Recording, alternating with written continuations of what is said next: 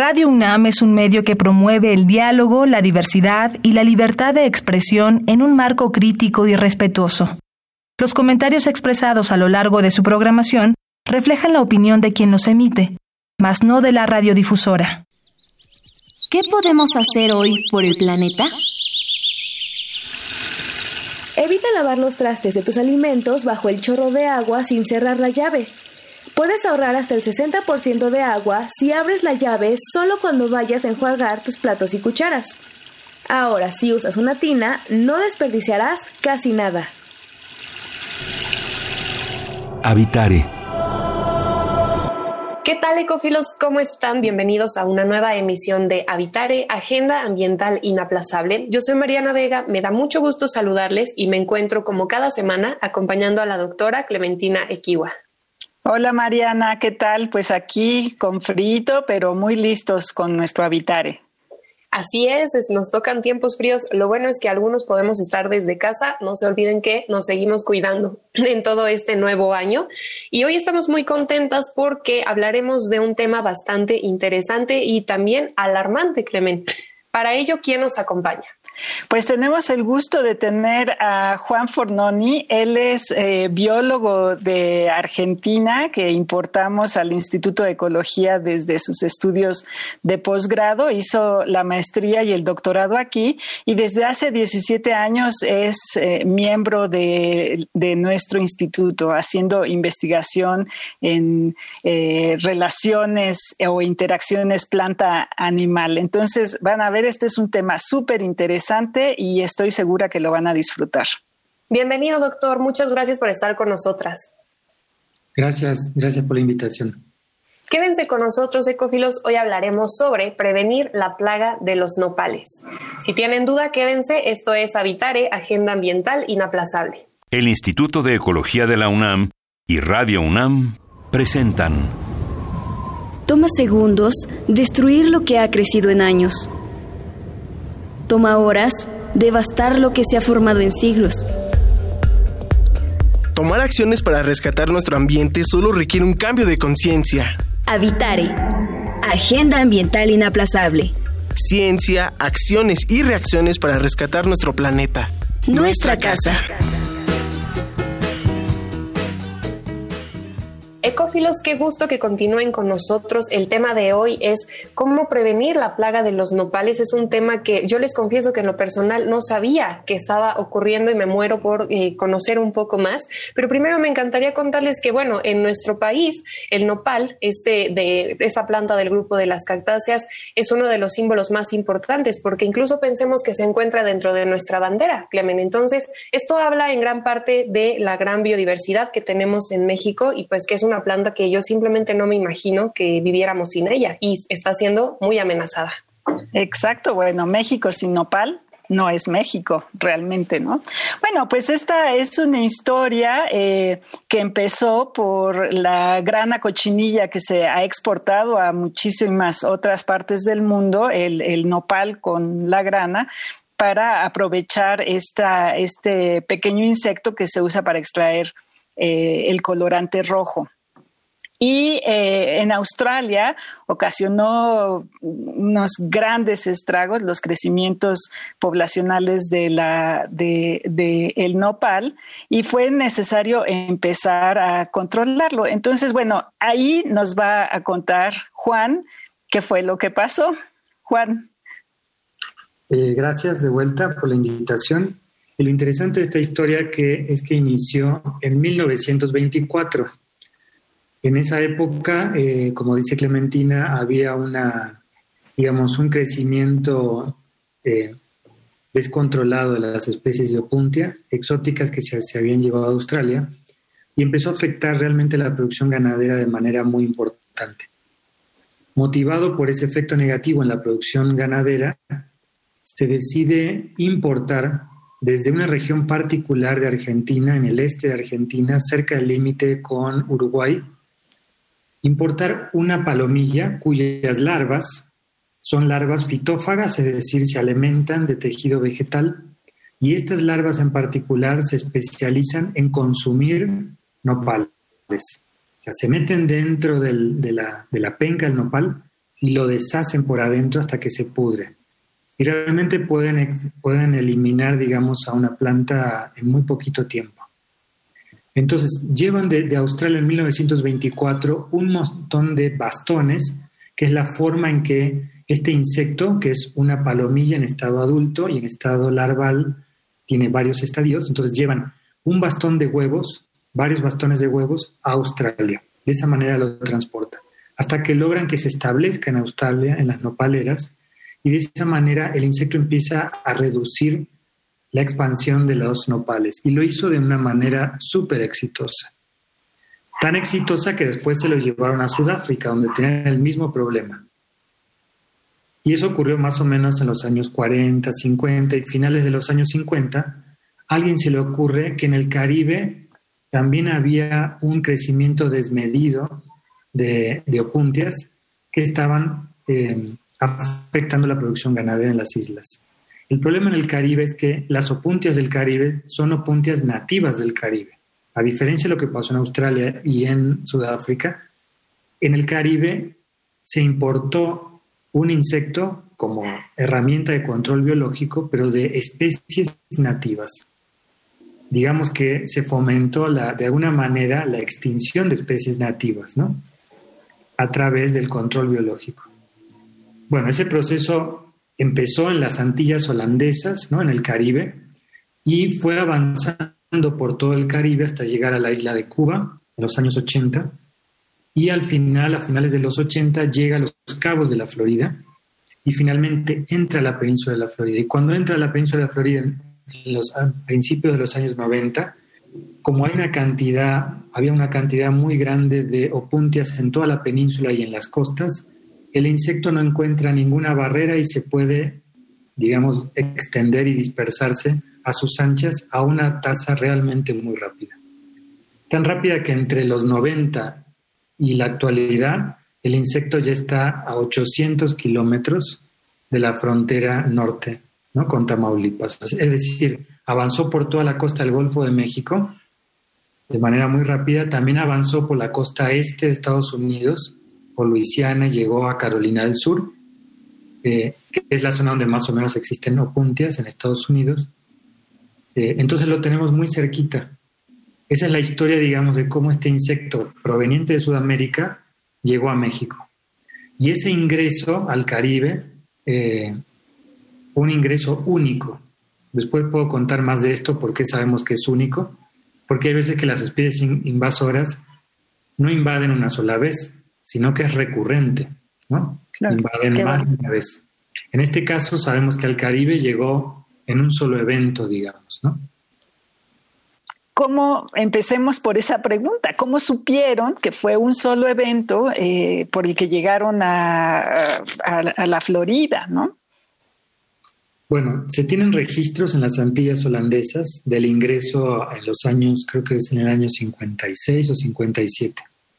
A partir de ahí se empieza a, tener registros de la presencia de esta palomilla en otras islas del Caribe, pero hay otras islas donde aparece y nadie tiene realmente la fecha exacta ¿no? de cuándo llegó ahí. Y si llegó de manera natural o llegó porque el hombre ¿no? la llevó a esas islas. En el Caribe hay un fenómeno muy interesante. Unas investigaciones anteriores a las nuestras utilizaron, digamos, material genético de este insecto obtenido de em, las poblaciones de Sudamérica y lo comparan con el material genético de las, de las poblaciones en el Caribe. Y ellos propusieron la hipótesis de que el evento de invasión al Caribe ocurrió una sola vez.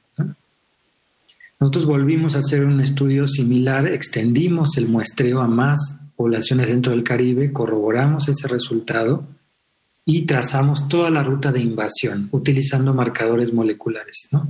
Es decir, utilizamos la información que está en el genoma de las larvas actualmente para rastrear cómo es que las larvas ¿no? se parecen de una población a otra y a partir de eso es que uno infiere quién se parece más a quién y por lo tanto ¿no? cómo fue el caminito que fue siguiendo la larva. Cuando trazamos esa ruta, lo interesante es que esa ruta coincide con las trayectorias históricas de los últimos 150 años de los huracanes en el Caribe. Pero paradójicamente, en los años 90, cuando el, insecto llega a un cargamento, bueno, lo detecta la aduana de Estados Unidos en un cargamento de Walmart, en, un condado en, Texas, identifican que el origen es República Dominicana, eh, sí, República Dominicana. Parece que República Dominicana era un productor de cactáceas con fines ornamentales, ¿no? Se exportaba a Florida y a Estados Unidos y esa fue aparentemente la ruta de ingreso por vía comercial. Pero no se tenía idea, se había propuesto que los huracanes podían jugar un papel importante, pero nadie había hecho un estudio explícito para realmente acercarnos a, a probar esa idea. Entonces nosotros encontramos que aparentemente los huracanes juegan un papel importante.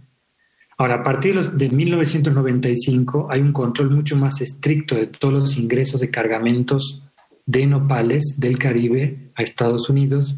El tráfico comercial de, con fines ornamentales se detiene prácticamente. Y lo único que queda es el tráfico, digamos, de decirlo así, ilegal, probablemente sin mala intención, ¿no? De los turistas que normalmente pues, a veces tienen la costumbre ¿no? de llevarse recuerdos y a veces recuerdos vivos. Y, eh, y los huracanes. Entonces, como la ruta comercial aparentemente está controlada, el mecanismo de ingreso a Norteamérica en este momento probablemente sea a través de los huracanes.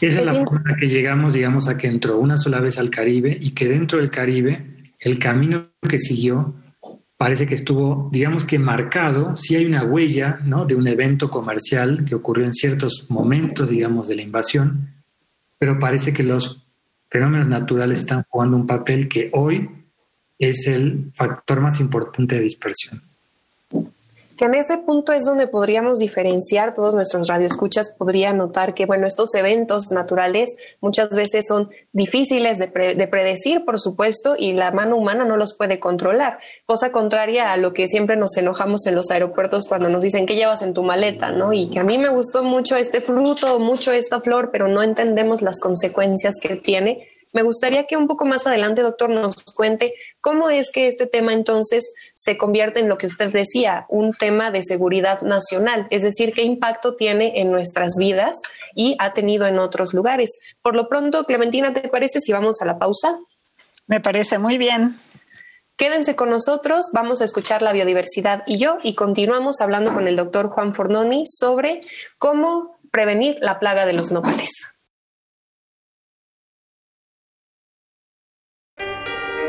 La biodiversidad y yo.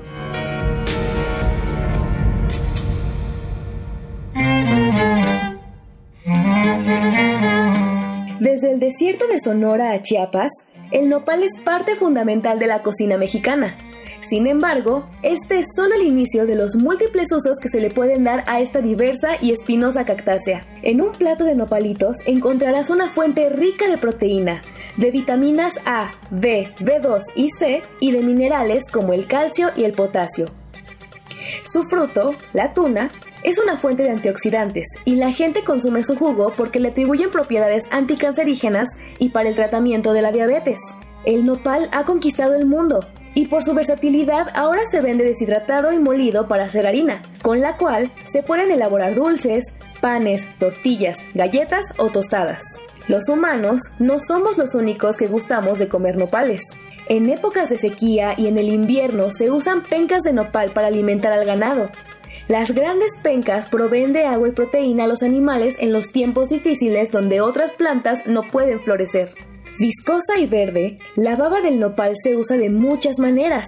Esta crea una barrera protectora contra la acidez estomacal. Además, mantiene la hidratación y se considera que previene enfermedades de la piel, por lo que la podrás encontrar en shampoos, cremas faciales, mascarillas y jabones, e incluso en impermeabilizantes para casas de adobe. Por si todos estos usos no fueran suficientes, la planta del nopal se usa para evitar la erosión, protegiendo la capa fértil de los suelos. Además, ayuda en la reforestación de zonas en peligro de desertificación y a formar cortinas rompevientos. Desde la época prehispánica, el nopal se hace presente en las planicies, montañas y desiertos mexicanos. Hoy se eleva como parte del escudo nacional, reconociendo que forma parte de la identidad de nuestro país.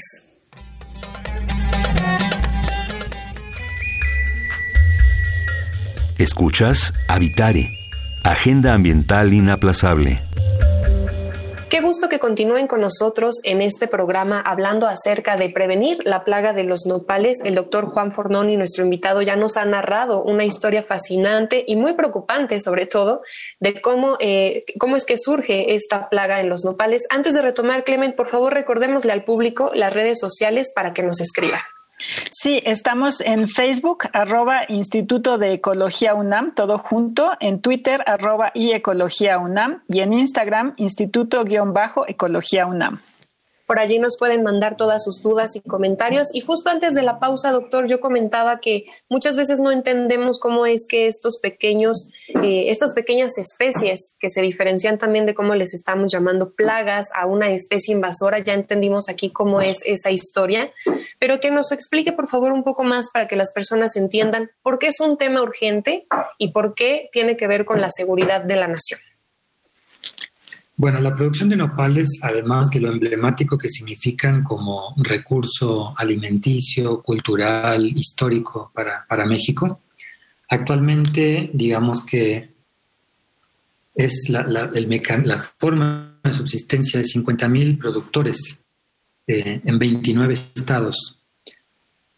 Y esto representa, digamos, un volumen en toneladas muy grande de producción de nopal eh, para fines, o sea, para consumo como forraje del ganado, también con, como alimento para el humano, la producción de tuna, también derivada de las mismas plantas, la misma especie, ¿no? Que se produce el nopal para consumo humano, eh, también es una, una, producción muy importante. Y hay 29 eh, estados del país que producen, digamos, nopales, la hoja, la, el tallo, ¿no? La penca, eh, y, tunas. Entonces, realmente es una fuente, digamos, de trabajo y de alimento para una proporción muy importante del país. Y cualquier cosa que ponga en riesgo eso, obviamente que ponga en riesgo la seguridad alimentaria de muchos pobladores, eh, de gente que depende de la producción de nopal para vivir, ¿no? Además de todas las consecuencias que tiene para la biodiversidad. Recuerden que México tiene aproximadamente 104 especies del género Puntia, de las cuales más o menos 60 son endémicas. Es decir, solamente están en México y si se pierden, se pierden para todo el mundo. Entonces México es el, se, propone que es el centro de diversidad del género Puntia y el centro de diversidad en general de las cactáceas, ¿no? los, los desiertos mexicanos. Entonces, entre los desiertos, digamos, norteamericanos del sur de Estados Unidos más los mexicanos, tenemos la diversidad de cactáceas más impresionante de todo el mundo. Y una de las cosas peligrosas de este insecto es que no come una sola especie de opuntia, es decir, de nopal. Come como aproximadamente 19 especies, ¿no? Potencialmente, que existen en México y que se han hecho algunos estudios que sugieren que podrían ser susceptibles de ser atacadas, Entonces, por un lado están las especies que no son, no están domesticadas de, especies de opuntia nativas que puedan estar en peligro y además están en peligro las especies domesticadas que son las que se utilizan para producir nopales. Entonces eso es lo que hace que esta especie de, de insecto esté entre las 37 plagas más peligrosas que enfrenta México. ¿Y, qué estrategias han estado buscando como para controlarlo, prevenirlo o estar atentos eh, ante esta posible situación? Bueno, Senacica, como parte, digamos, de esa carpa, tiene todo un programa de monitoreo, de control y de eventual erradicación si el, si el insecto ingresa al país. Entonces, hay todo un esquema y un protocolo de seguridad fitosanitaria que hacen monitoreos con trampas en todas las regiones de alto riesgo de ingreso del, insecto, en particular en la frontera norte y en la frontera del Golfo y en Yucatán, que están las dos zonas de mayor riesgo de ingreso. y dentro del territorio nacional también tienen otros, digamos, eh, eh, parcelas ¿no? de monitoreo en otras partes de la República donde hay producción importante de nopal. Ahora, eso digamos que es un, es un, es un mecanismo que no, uno no puede bajar la guardia, porque en realidad es cuestión de tiempo. Entonces, en los últimos años ha habido, digamos, una actividad muy intensa de monitoreo para la prevención. Eh, Zagarpa, digamos, que invierte en ese monitoreo una cantidad importante de dinero para prevenir. Eh, pero bueno, hay muchas cosas que ante una eventual invasión también tenemos que complementar, digamos, los esfuerzos, tanto los que hace Zagarpa en, en las medidas de mitigación o de prevención y control, con la parte, digamos, que nos toca a nosotros en los laboratorios de entender mejor la biología de este insecto para poder predecir por qué rutas, ¿no? una vez que ingrese a México, este insecto se va a dispersar dentro del territorio nacional y qué acciones se podrían tomar para detenerlo antes de que llegue a las zonas de mayor producción de nopal, que son el estado de Morelos, el Distrito Federal. Entonces, el riesgo más alto es que el, insecto realmente se adapte a vivir en las condiciones del altiplano mexicano. En el Caribe está al nivel del mar, digamos que en un ambiente que podríamos ilustrar como un ambiente parecido a un invernadero, ¿no? Cálido y húmedo. No hay heladas, el suelo es relativamente, digamos, eh, nunca llega a deshidratarse como en un desierto ni llega a temperaturas bajo cero.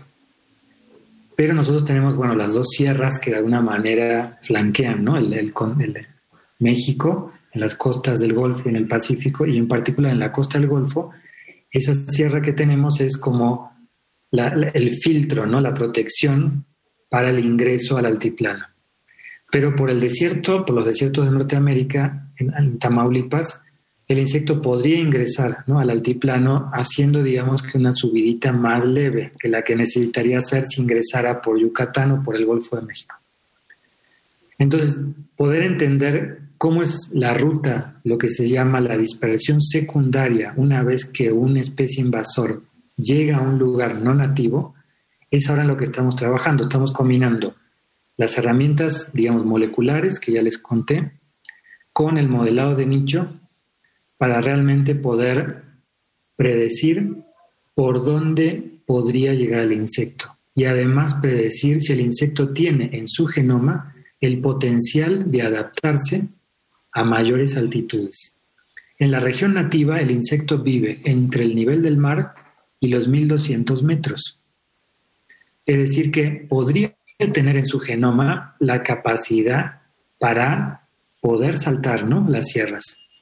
Claro. También hay que pensar que si el comercio ¿no? entre Zacatecas y el Distrito Federal transporta el insecto al altiplano, en realidad el insecto ya no tiene que hacer mucho esfuerzo. El chiste es que una vez que llega al altiplano, logra aguantar las condiciones. ¿no? En particular yo creo que es la temporada de secas y el frío. Yo creo que esos son los dos filtros ambientales más fuertes. Claro, y todo cambia con el cambio climático. Además, todo cambia, pero otra cosa, digamos, que nos, limita en cierto sentido es que no podemos ingresar al insecto al país para hacer experimentos. Entonces, no podemos exponer al insecto a las condiciones del suelo mexicano para ver si realmente aguantaría o no. Tenemos que inferirlo. Por eso estamos trabajando con modelos. Ahora me gustaría saber si existe quizá, hablando justamente del tiempo, alguna predicción o algún tipo de lapso límite para tratar de frenar a este, esta especie invasora antes de que se vea realmente amenazada la existencia total de los nopales. ¿Tenemos alguna predicción para decir, tenemos hasta tal año para detener esto o todavía no existe? No, en realidad no hay tiempo, no hay, no hay que esperar más tiempo. El, el insecto está tan cerca de la frontera norte que cualquier descuido, cualquier evento meteorológico eh, digamos, extremo, como un huracán, una tormenta muy fuerte, que tenga una trayectoria típica que no, nos, no podemos imaginar, podría ser que el, insecto ingrese por una región de las fronteras donde no tenemos, digamos, que todo desplegado, todo el sistema de monitoreo para prevenir si llega a entrar. En general se monitorea toda la zona de alto riesgo, pero claro, se monitorea con más intensidad la frontera norte y la península de Yucatán. En el Golfo también hay toda una, una, zona de monitoreo en toda la costa del Golfo. Entonces, en general, yo diría que no hay, no hay tiempo que esperar para, para realmente tomar acciones. Las acciones se, tienen que seguir tomando como se han tomado y seguir avanzando en el estudio de las eh, estrategias de, control. ¿no? Claro. Y aquí, qué bichos a lo mejor, qué, qué, qué microorganismos ¿no? Pudieran a lo mejor regular las poblaciones del insecto en caso de que ingresara, a lo mejor para entonces utilizar esos, esos conocimientos, digamos, de la historia natural para poder desarrollar, digamos, una, una barrera natural, ¿no? Que no implique echar insecticidas en las nopaleras, ¿no?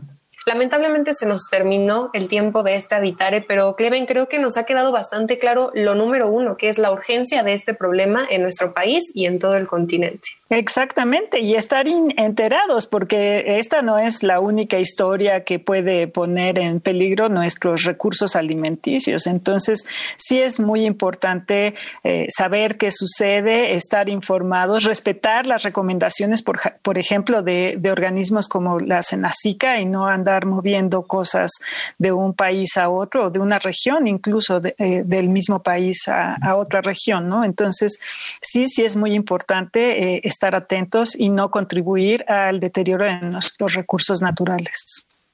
Exacto. Pues bueno, mientras tanto queremos agradecerle, doctor Juan Fornoni, por esta entrevista, por estar en este Habitare y sobre todo por el trabajo que realiza, que estaremos muy pendientes de esto, siguiendo todas las recomendaciones también.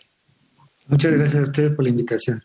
Y solo nos queda agradecerle al Instituto de Ecología de la UNAM y a Radio UNAM la asistencia de Carmen Sumaya, la información de Aranza Torres e Italia Tamés. En las voces de las cápsulas estuvo Lisbeth Mancilla, operación técnica y producción de Paco Ángeles, y en las voces los acompañamos la doctora Clementina Kiwa y Mariana Vega. Los esperamos en el próximo Habitare Agenda Ambiental Inaplazable. Hasta la próxima. ¿Qué podemos hacer hoy por el planeta?